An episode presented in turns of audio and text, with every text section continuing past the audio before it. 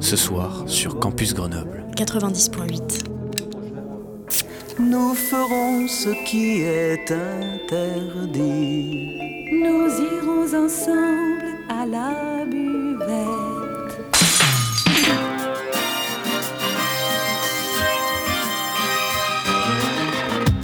C'est l'apéro. Phonie. L'exception radiophonique. L'apérophonie De la culture. Au shaker et à la cuillère. Campus Grenoble 90.8. Bonjour et bienvenue à toutes et à tous dans ce nouveau numéro de l'apérophonie. Ici Joseph, je suis en- aujourd'hui en compagnie d'Emmanuel Lagarigue, artiste sonore, chorégraphe, sculpteur, metteur en scène. Emmanuel Lagarigue qui a créé une nouvelle œuvre d'art sur le campus de l'UGA, plus précisément à la Massy, la maison de l'innovation et de la création. Une œuvre d'art qui se nomme Chaque jour est un magnifique jour, dont nous aurons l'occasion de parler plus tard.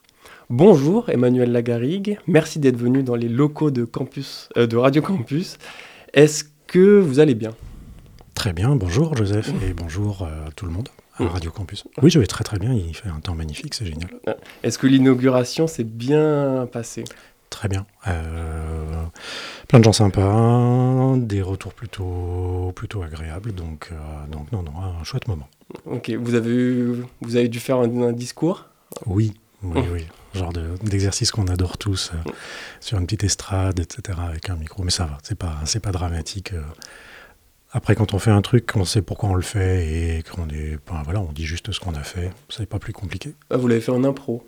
Ah, toujours, oui. Ah, toujours? Ouais, oui, toujours. Ah, Vous n'aviez pas un petit papier euh, Rien du tout. Ah oui. ok, vous aviez toutes les idées en tête. Ouais. Alors j'ai vu que euh, on va revenir un peu sur votre production. Euh, j'ai vu que vous avez produit beaucoup d'œuvres, que vous avez réfléchi à beaucoup de sujets. On n'aura malheureusement pas le temps de revenir sur tout, donc j'ai choisi de vous interro- interroger sur une thématique euh, qui me semble assez centrale dans votre travail et qui m'intéresse euh, tout particulièrement, qui est celle du langage. Mhm. Et euh, ma, première question, ma première question serait quelle est la place du langage dans votre parcours et quelles ont été les questions que vous êtes posées vis-à-vis du langage? Alors Moi, en fait, je suis. À la base, enfin, mon métier, c'est d'être artiste plasticien, mais en réalité, ma culture d'origine, on va dire, c'est plus la littérature et la musique et le cinéma que véritablement les arts plastiques. Je suis pas, je viens pas de l'image euh, à la base. Euh, J'ai toujours eu plus d'intérêt pour lire, pour euh, voilà, pour écouter la musique, que pour regarder des images. Et en même temps, j'ai réussi à m'épanouir plus facilement dans le domaine des arts plastiques, pour une raison tout simple en fait, qui est que le, euh, quand on est ce qu'on appelle pluridisciplinaire, c'est-à-dire qu'on aime faire plein de choses, euh, quand j'ai commencé à, travailler en tant qu'artiste, en fait, quand on est euh, genre quand on est musicien, on fait des concerts, quand on est acteur, on joue sur un plateau, etc. Quand on est écrivain, on écrit des bouquins. Euh, Il n'y a que les plasticiens qui sont, on va dire, autorisés à faire un peu tout et n'importe quoi. Et euh, j'ai toujours eu envie, en fonction des projets, de faire parfois de la musique, parfois de la vidéo, parfois de l'image, parfois de l'installation, de la sculpture, parfois des textes. euh, et il n'y a que la position des arts plastiques qui permettait vraiment ça avec une liberté complète. Donc, je suis arrivé aux arts plastiques sans être pourtant un grand fan d'images, euh, d'iconographie, de peinture, etc. Et donc voilà, donc le texte, il est là depuis le début parce que, parce que j'ai avant tout lu, beaucoup lu et toujours eu envie de lire. Et c'est, ça le, le premier truc euh, qui m'a formé. Ok, donc euh, d'après ce que j'entends, lorsque vous parlez de langage, c'est la littérature qui vous vient à l'esprit? C'est la littérature et c'est la musique, euh, qui est aussi un- une autre forme de langage, euh, langage articulé comme euh, la musique classique ou la musique occidentale telle qu'on la connaît maintenant avec la gamme, les tons, etc. Mais, euh, mais le son est un, est un langage aussi. Justement, la pièce à la Massy, elle est basée sur, sur, les, les- sur les travaux de John Cage, qui disait justement, comme grande, grande ligne de force, qu'il n'y avait pas de hiérarchie entre les sons, que euh, tout était langage, tout était possible. euh, il était possible d'utiliser n'importe quel type de bruit pour faire de la musique et de la grande musique savante de, la musique classique. Donc justement, le langage, en gros, qu'est-ce que c'est pour moi? C'est simplement l'adresse. C'est le fait de, euh, de vouloir interpeller quelqu'un, lui transmettre quelque chose. Et le langage, c'est les moyens qu'on va mettre en œuvre pour réussir à transmettre cette chose-là. Ça peut être un langage fait de mots, fait de sons, ça peut aussi être un langage fait d'images, ça peut être un langage fait de plein de choses, mais c'est un instrument de la communication. Mhm. Ah d'accord, donc en fait, vous faites pas de grande distinction entre le langage, oui, des mots et le langage euh, d'une œuvre plastique qui ne parle pas? Non, ça ne veut pas dire que je ne fais pas de distinction, parce que justement, chaque langage a des spécificités, des capacités propres, des domaines dans lesquels il est plus doué, des domaines dans lesquels il est moins doué. Euh, moi, mon langage, comme je disais, de base, c'est celui de, c'est celui de la littérature, c'est celui du texte. Mais justement, ce qui m'a intéressé depuis pas mal d'années, c'est de l'emmener ailleurs, de euh, lui faire faire autre chose. C'est-à-dire, justement, euh, si j'avais eu envie de ne travailler qu'avec des mots, je serais devenu écrivain, mhm. tout simplement. Et c'est pas ce que j'avais envie de faire. J'avais justement envie que le texte devienne autre chose que lui-même. J'aime bien cette dimension, cette idée que euh, qu'on se transforme en autre chose que soi, parce que c'est une expérience personnelle et c'est aussi une manière de voir les choses différemment, de voir les choses, le monde, les gens, tout ça d'une nouvelle manière. Et donc j'ai cherché et j'ai essayé au fil des années plein de manières de transformer une matière de départ que je que j'utilise très souvent du texte. Mhm. Ça peut être des textes d'écrivains, de, philosophes, de, de poètes, de, de, plein de choses et de voir comment il pouvait devenir autre chose. Voilà, comment il pouvait devenir euh, de la sculpture, euh, comment il pouvait devenir de l'ambiance, euh, modifier des paramètres qui constituent l'ambiance dans laquelle on est, par exemple. Créer des modifications de la lumière uniquement à partir de, à partir de, textes ou de, ou de codes ou de, de systèmes étranges. Quand on cherche ça, il y a plein de, il y a plein de trucs qui, qui apparaissent, par exemple. J'avais fait il y a quelques années une pièce où il y avait plein de projecteurs, genre les projecteurs de garage, les, gros, les gros halogènes là qu'on met devant les, portes des garages. Mhm. Et j'étais parti, j'avais lu le, euh, euh, le, journal intime de Benjamin Constant, un vieil auteur français. Et en fait, il, euh, écrivait toujours son journal intime, c'était quelque chose d'hyper important pour lui, indépendamment des bouquins qu'il écrivait. Et à un moment de sa vie, il a subi une dépression vraiment sévère. Et il n'arrivait plus à écrire, même son journal intime, ce qui était pourtant la chose la plus importante pour lui. Et du coup, comme il n'arrivait pas non plus à ne pas écrire, il a élaboré un code. Et, euh, en gros, à chaque chiffre correspondait une action ou une humeur dans laquelle il était. Et euh, plutôt que d'écrire ce qu'il avait fait de sa journée, il écrivait juste des suites de chiffres. Par exemple, 8, 17, 14, ça voulait dire qu'il euh, n'avait rien mangé, qu'il avait pleuré la perte de telle femme qu'il avait aimée, truc, etc. Et pendant plusieurs semaines, dans son journal intime, on n'a que des suites de chiffres. Ah oui. Ce qui est quand même complètement, complètement délirant. Avec un index quelque part, j'imagine. En fait, il y a une explication à un moment de, de, chacun de ces états. Il en rajoute, au fur et à mesure qu'il va mieux, il en rajoute des nouveaux. Au début, il y en a que, je crois, 8 ou un truc comme ça, puis ça monte à 17 ou 20, 17 justement. Mhm. Et du coup, j'avais fait une, une, grande installation où il y avait ces 17 projecteurs qui s'allumaient en fonction du chiffre qui disait. Et donc, c'était un mois de la vie de Benjamin Constant réduit, mmh. Constant réduit en une heure en une séquence lumineuse qui transformait entre la nuit où il n'y avait rien du tout, aucune lumière éclairée parce qu'évidemment il dormait, et ensuite la manière de raconter sa journée à travers ça. D'accord. Donc là, on est vraiment à la frontière. On est vraiment à la frontière entre le langage, le code, la perception, la sensibilité, la sensation même de, l'espace. Effectivement. En, faisant mes recherches sur vous, j'ai vu qu'un autre thème euh, qui vous est important, c'est le thème de la traduction. Et j'ai l'impression que c'est ce que j'entends lorsque ah, Benjamin Constant traduit des mm. mots en, lettres, en, chiffres, et vous, vous essayez de traduire ces chiffres en installation, en lumière. Et... Voilà. Exactement. C'est euh, c'est une, des manières, euh, enfin des, manières ou des techniques principales que j'utilise dans cette idée d'emmener le, le, langage ailleurs, c'est de euh, d'inventer des, protocoles euh, euh, pour faire une translation de cet élément de départ, donc une phrase peut-être tout simplement, pour la transformer en autre chose. Donc ça peut être soit de la sculpture, là c'était de la lumière, ça peut être un mélange euh, des deux, par exemple, de, euh, euh, en utilisant le, morse, je l'ai utilisé aussi pour créer des séquences lumineuses, mais ultra ralenties. Par exemple, j'ai fait des, ce qu'on appelle des, servantes. Les servantes, c'est c'est dans les théâtres, en fait, dans tous les théâtres de France et du monde, il y a une lumière qu'on appelle la servante.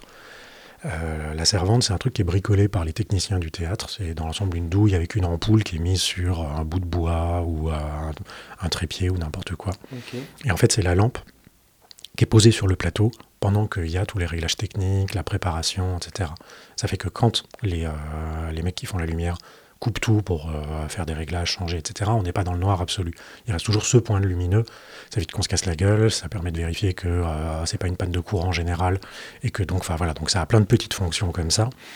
Et c'est quelque chose qui n'est pas euh, normalisé, standardisé du tout. Chaque théâtre a sa servante et elle est unique parce qu'elle est toujours bricolée par les gars du théâtre. Et c'est hyper beau parce que, de manière métaphorique, c'est devenu un, un signe que le théâtre était toujours en vie, en fait. Euh, s'il n'y a plus de servante, c'est que le bâtiment n'est plus un théâtre, euh, en gros. Euh, il peut devenir un garage, une boîte de nuit, j'en sais rien, n'importe quoi. À ce moment-là, il n'aura plus de servante. S'il y a une servante dans ce bâtiment, ça veut dire que c'est un théâtre. Donc c'est le signe de la vie. moi, j'en ai construit une, dizaine, avec des, bouts de cuivre articulés, etc. Et, en fait, je suis parti d'un poème de Paul Celan et qui me plaisait beaucoup pour justement sur la capacité à rester en vie. Et ce que j'ai fait, c'est que euh, ces, servantes, qui sont juste un, tube de cuivre coudé dans tous les sens avec une ampoule au bout, s'allument et s'éteignent, mais de manière hyper ralentie. Et, chaque sculpture dit un vers du poème de Paul Celan, mais genre met 25 euh, minutes pour euh, dire une ligne. Pour dire quatre mots, ça lui prend 25 minutes. Et comment elle le dit? En morse, c'est-à-dire en s'allumant et en s'éteignant. Mais avec une, une valeur d'unité hyper longue, genre 20 secondes ou 30 secondes. Donc ça s'allume pendant 40 secondes, ça s'éteint pendant 20 et trucs.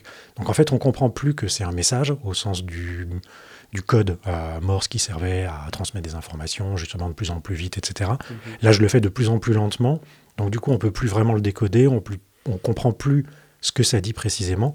Par contre, ça modifie par surprise en permanence euh, l'ambiance parce qu'on est dans la pièce et tout à coup, il fait moins lumineux, puis de nouveau plus lumineux, et sur un rythme qui est irrégulier et qu'on ne comprend pas vraiment. Mhm. Et chacune de ces pièces dit un vers, et donc tout ensemble, comme un chœur, euh, comme les chœurs de la, de, euh, des, euh, des, tragédies grecques et tout, il y avait toujours, c'était le chœur qui faisait avancer la narration de l'action, en dehors du moment d'action spécifique des personnages.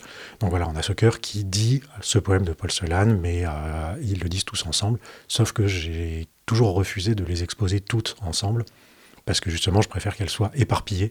Donc il y en a toujours une dans une ville, une autre à un autre endroit, etc. Et, euh, elles disent chacun un fragment de, ce texte-là dans leur coin. Ah oui, donc c'est un cœur théorique, c'est pas assez... Un, non, c'est un cœur... Euh, c'est une, une, une, vision mentale, c'est une image, hein. justement. Oui, c'est une projection, c'est à chacun de reconstruire ce que pourrait donner ce cœur si tout était réuni. Et mhm. ça, c'est un autre aspect. J'adore que les... J'adore demander aux gens de bosser, en fait, dans les, euh, dans les expos, de, de réunir les éléments pour en faire euh, un truc qui existe que dans leur tête à eux. Euh, j'aime pas les euh, j'aime pas les œuvres closes, finies. Genre on la montre et puis voilà, ok c'est ça, d'accord, faut voir ça, faut comprendre ça, c'est réglé, mhm. basta.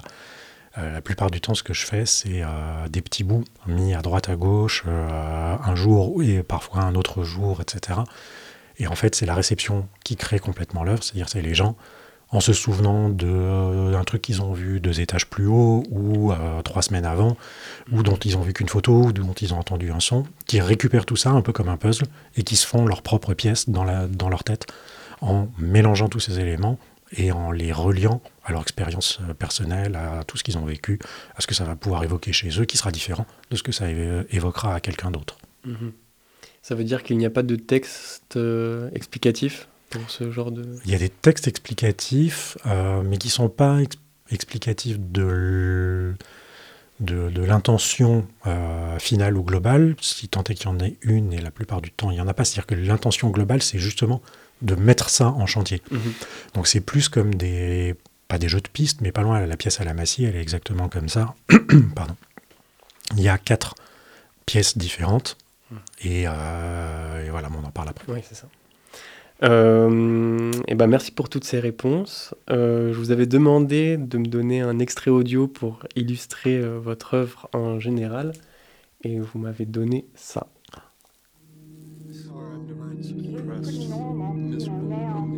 Anxious, depressed, miserable in my entire life. It's like I know there's got to be somebody out there somewhere. Satisfaction can't so have tonight. Just one person in this huge, horrible, unhappy universe can hold me in their arms and tell me everything's going to be okay. And how long do I have to wait before that person shows up? I figured you'd be here. I feel like I'm sinking deeper and deeper into quicksand. Bart, you Watching everyone around me die a slow, agonizing death. Boy, I'm really sorry. It's like we Bart, all know. got to get clean, man. Way down in our You got souls. to, it's all Il y a over. mon amour. in our generation. Tout de suite, regardez-la des yeux d'amateurs, des yeux de chercheur. Comme une découverte comme si j'étais la solution à quelque chose. Une chose secrète et mystérieuse. Qui était là, Where is our crime? Warum habe ich in der Schule nicht qui denken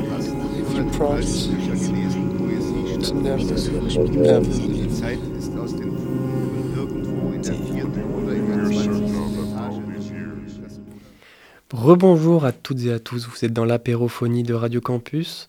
Aujourd'hui, on interroge Emmanuel Lagarigue, créateur d'une nouvelle œuvre d'art sur le campus de l'UGA. Qu'est-ce qu'on vient d'entendre, Emmanuel Lagarigue Alors, on vient d'entendre un extrait de la bande-son d'une pièce que j'ai faite il y a assez longtemps, qui s'appelle De vous à moi, qui est euh, pas un manifeste, mais une pièce très importante mm, pour moi dans, le, dans mon cheminement. C'est la première pièce purement sonore, on va dire, alors qu'elle n'est pas du tout purement sonore. Enfin, j'ai horreur de l'idée de pureté de toute façon.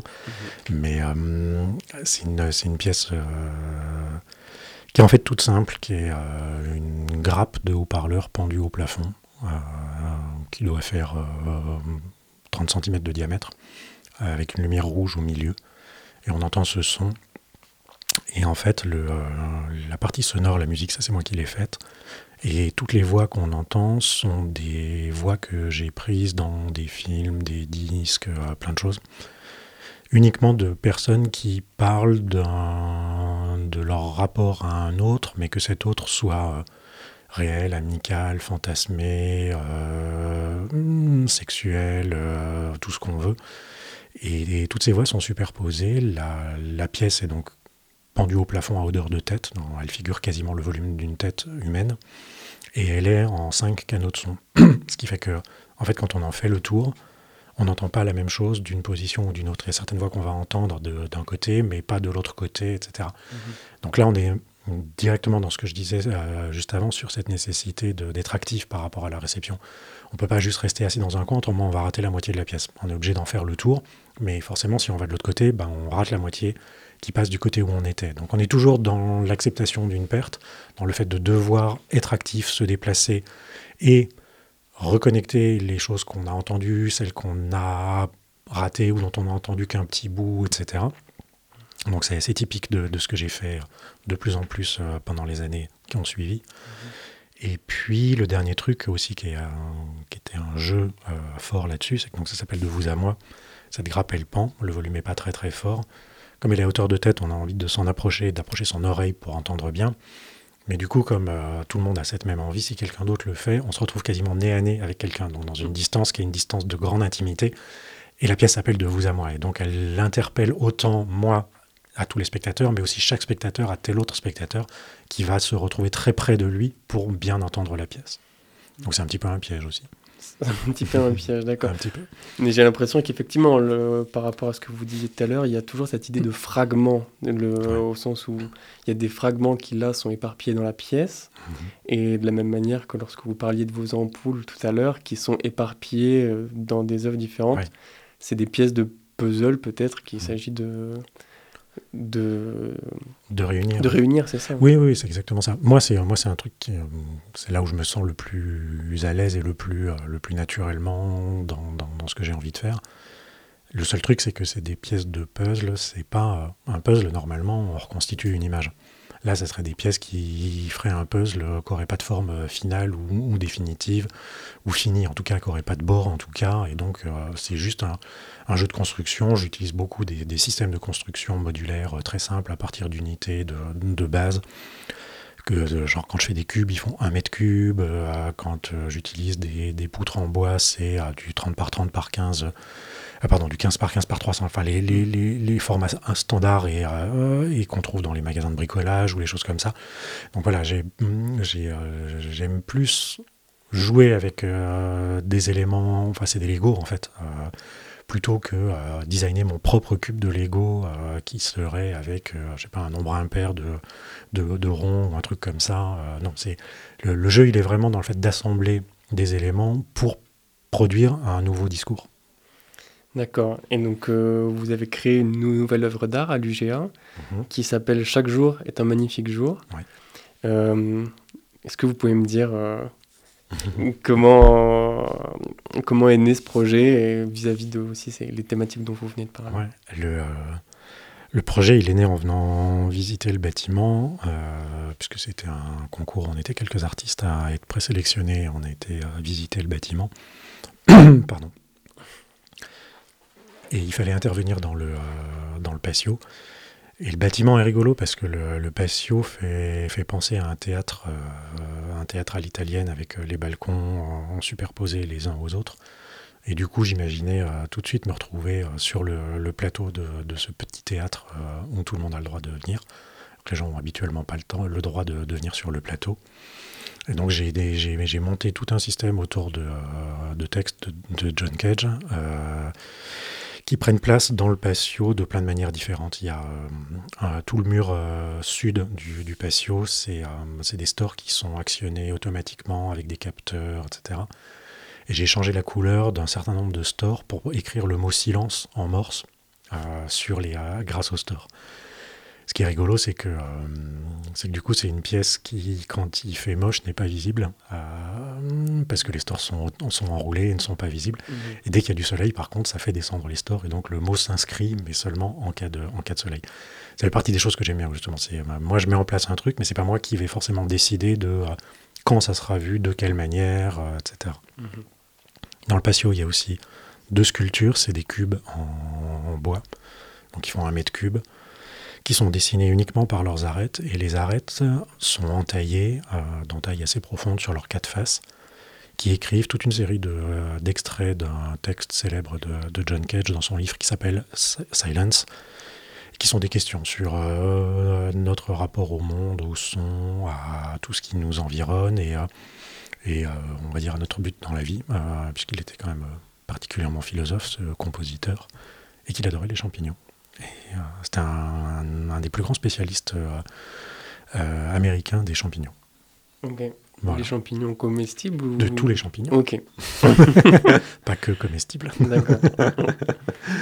Et euh, donc voilà, il y a ces deux cubes. Il y a aussi sur euh, plein de fenêtres des, euh, d'autres de ces questions qui sont inscrites, qui sont gravées au laser euh, sur des plaques en PMMA. C'est un plexi que j'ai pris qui a une particularité qui est, c'est qu'il est transparent. Et en fait, c'est la tranche quand on coupe au laser qui devient légèrement fluo. Donc ce qui est rigolo, c'est que quand on est en face de la plaque, on ne peut pas lire le texte. C'est seulement en se mettant sur le côté qui commence à apparaître. Hmm. Donc ça oblige à une position de biais qui évidemment me plaît. Et j'en ai mis beaucoup, j'en ai mis 145 sur euh, les vitres du truc. Donc Ah en oui. fait c'est comme une promenade dans le bâtiment, mais une promenade qui fait apparaître et disparaître les textes au fur et à mesure de notre propre déplacement dans les couloirs ou dans le patio. À aucun endroit on peut avoir une vision d'ensemble de ces textes, Euh, c'est totalement impossible. Il faut, se, il faut se déplacer, et c'est surtout quand on est en face qu'on les voit pas. Mhm. Donc voilà, philosophiquement, ça m'intéressait plutôt bien aussi. Et il y a une dernière pièce qui est sur un. qui s'appelle Perspective, mais dont le petit nom est déjà devenu le vitrail, qui est une grande, une grande vitre de 2 mètres sur 3, euh, où j'ai inscrit trois questions fondamentales de Cage euh, sur euh, toutes ces histoires-là, qui sont chacune inscrites sur une plaque de plexi transparent mais coloré, un rouge, un vert, un, non, un rouge, un jaune, un bleu.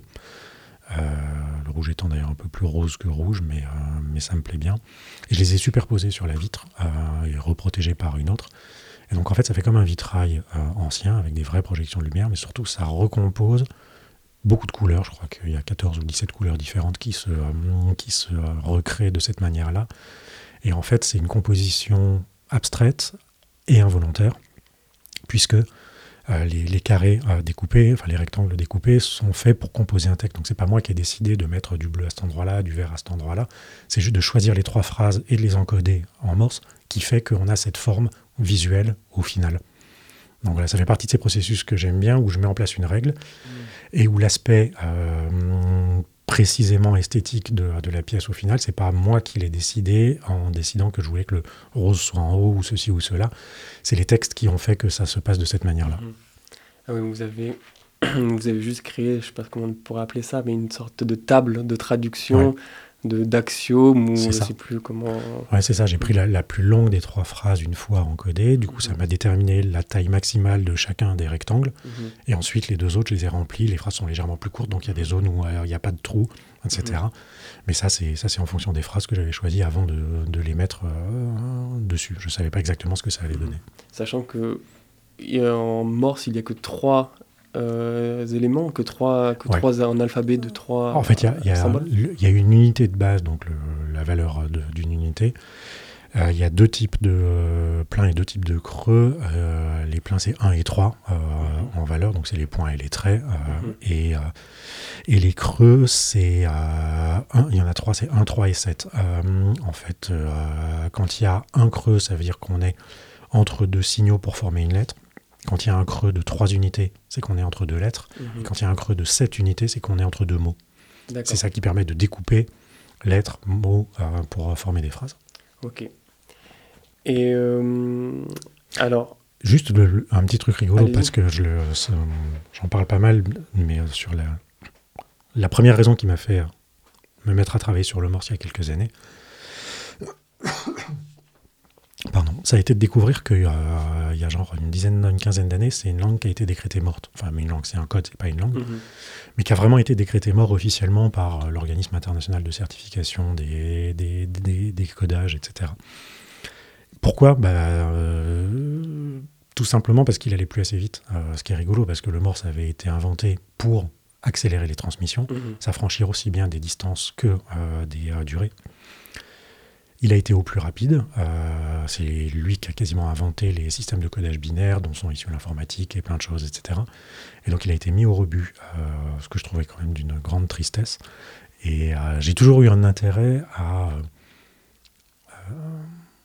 réutiliser des, formes, des outils. voilà, j'ai pu faire des, des sculptures avec des rabots anciens, des choses comme ça. Et là, ça m'intéressait du coup, puisqu'officiellement il ne devait plus servir à rien, de lui trouver une autre utilité. Du coup, l'idée était de lui faire produire quelque chose qu'il n'avait jamais produit, c'est-à-dire de la sculpture, et de la manière inverse de ce dont on l'avait fait travailler depuis ses débuts, c'est-à-dire uniquement en le ralentissant. Donc c'est par exemple les servantes avec ces messages lumineux hyper lents, Mhm. ou là, entailler des poutres en chaîne de, euh, de 80 kilos que je fais à la main, etc. Genre, ça prend deux jours pour, faire, euh, pour écrire euh, quatre mots. Mhm. Donc c'est de l'antimorse par excellence. Et en même temps, ça produit un objet physique qui a des, des propriétés, des caractéristiques, qui peut plaire, ne pas plaire, etc. Ça produit vraiment une sculpture. Mhm.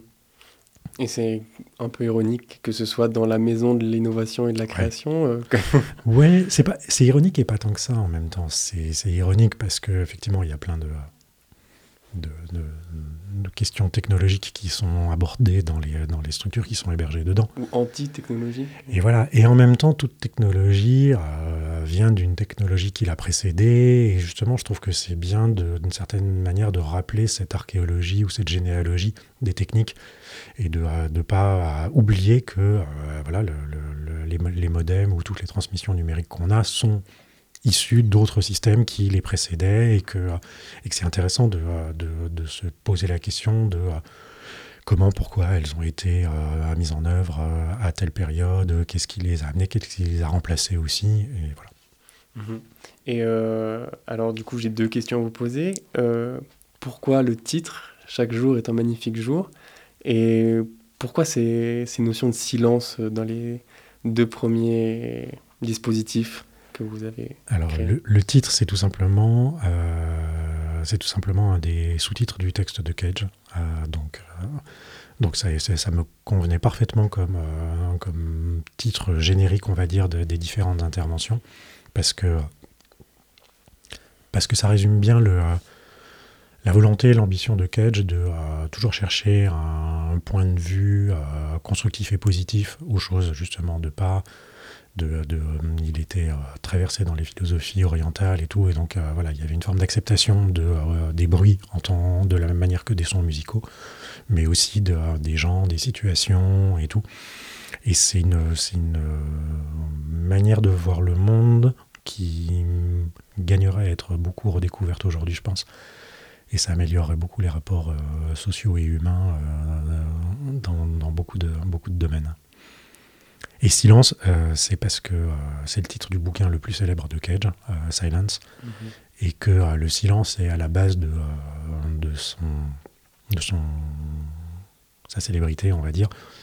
Et c'est surtout de, de sa réflexion, en fait, et cette, cette anecdote où, juste avant la Seconde Guerre mondiale, fin, fin 30, euh, début 40, il s'était retrouvé dans une chambre anéchoïde, donc une chambre euh, sourde, où normalement on n'entend aucun bruit, parce que tout est euh, absorbé, etc., avec des trucs euh, comme on a dans les, dans les studios de radio.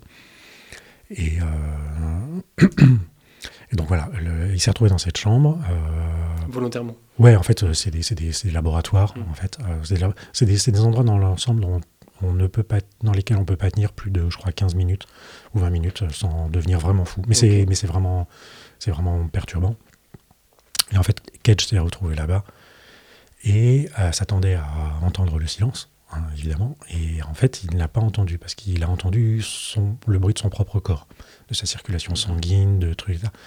Et du coup, il a eu cette, euh, pas révélation, mais euh, illumination, qui est de se comprendre, en fait, que le silence n'existe pas. Parce qu'à partir du moment où il y a quelqu'un pour l'écouter, il n'y a plus de silence. Donc le silence est une chimère. Et que justement, il y a toujours du bruit, il y a toujours de l'humain, il y a toujours quelque chose. Ne serait-ce qu'autrement, on ne saurait pas qu'il y a quelque chose s'il n'y avait pas quelqu'un pour dire qu'il y a cette chose. Et que donc, il fallait faire avec tout ce qui était présent et tout ce qui arrivait de la même manière, utiliser tout ça à égalité. Le bruit de son corps, le bruit de euh, le bruit d'une voiture.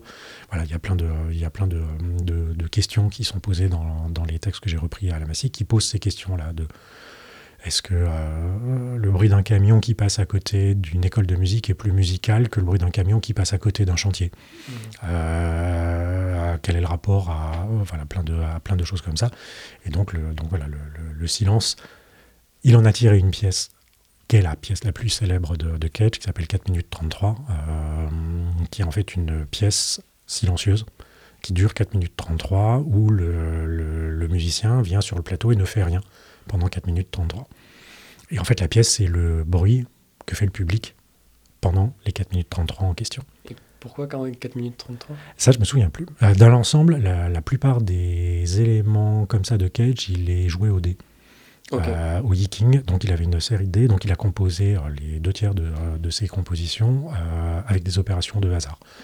Il demandait au dé euh, quelle est la longueur de la première note, Mhm. ok, à trois temps, quelle est la hauteur de la première note, quel est le truc, etc. Et il notait le machin. Et voilà, et à la fin, il y avait une partition. Mhm. Et les partitions de Cage, ça a été parmi les euh, inventeurs de la notation graphique, sont des partitions où l'interprète a une euh, place prépondérante. Parce qu'en fait, on peut, il, a, il a fait des notations graphiques, c'est-à-dire genre, il prenait des, euh, des feuilles de calque euh, ou de rhodoïde, il traçait des lignes, des ronds, de trucs dessus, et en fait, l'interprète, quand il voulait interpréter la pièce, jetait toutes les feuilles sur la table et devait interpréter ce qu'il voyait. Mhm. Donc évidemment, c'est pas comme euh, Do, Ré, Mi, Fa, Sol, La, Si, Do.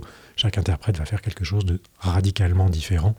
Donc il y avait cette, euh, cette volonté absolue que euh, ce qu'il faisait soit pris en charge par les interprètes comme des nouveaux créateurs de, de la pièce. D'accord. Eh bien, merci beaucoup, Emmanuel Lagarigue. On va Ben, merci de m'avoir invité. un peu prématurément pour que vous puissiez prendre votre train. Ouais, je suis désolé, c'est un peu speed. Pas de problème, aucun problème. Merci d'avoir accepté mon invitation et euh, votre nouvelle œuvre, du coup, chaque jour est un magnifique jour, est à découvrir dans la cour intérieure et de la massif, mais tout autour de la, Et- et dans les couloirs. Dans les couloirs, exactement, on peut circuler, il n'y a pas de souci. Voilà, donc je vous invite euh, tous les auditeurs à y aller. Et euh, pour finir, est-ce que vous avez peut-être un conseil à donner aux gens qui iront regarder cette œuvre, une phrase, une parole euh, à leur mettre en tête pendant qu'ils... Alors j'ai presque mieux. Dans le, dans le patio, sur le cartel, il y a un QR code. S'ils le flash, ça les emmène sur une composition musicale que j'ai faite. et qui reprend l'intégralité des questions euh, posées par John Cage et de la musique que j'ai composée et des ambiances qui viennent d'un peu partout du monde. Donc c'est comme un tour du monde sans se déplacer du patio de la Massy. Et bah parfait. Merci à tous et à tous, euh, à toutes et à toutes pour votre écoute. Merci la régie, merci Emmanuel. Merci Joseph. C'était Joseph pour l'apérophonie et à bientôt. Et c'était quoi L'apérophonie. Ouais mais c'était quoi? L'apérophonie. C'est quoi? L'apérophonie. Quoi? Sur Campus Grenoble. Sur quoi? Sur le 90.8 Ah, sur Campus Grenoble 90.8 Oui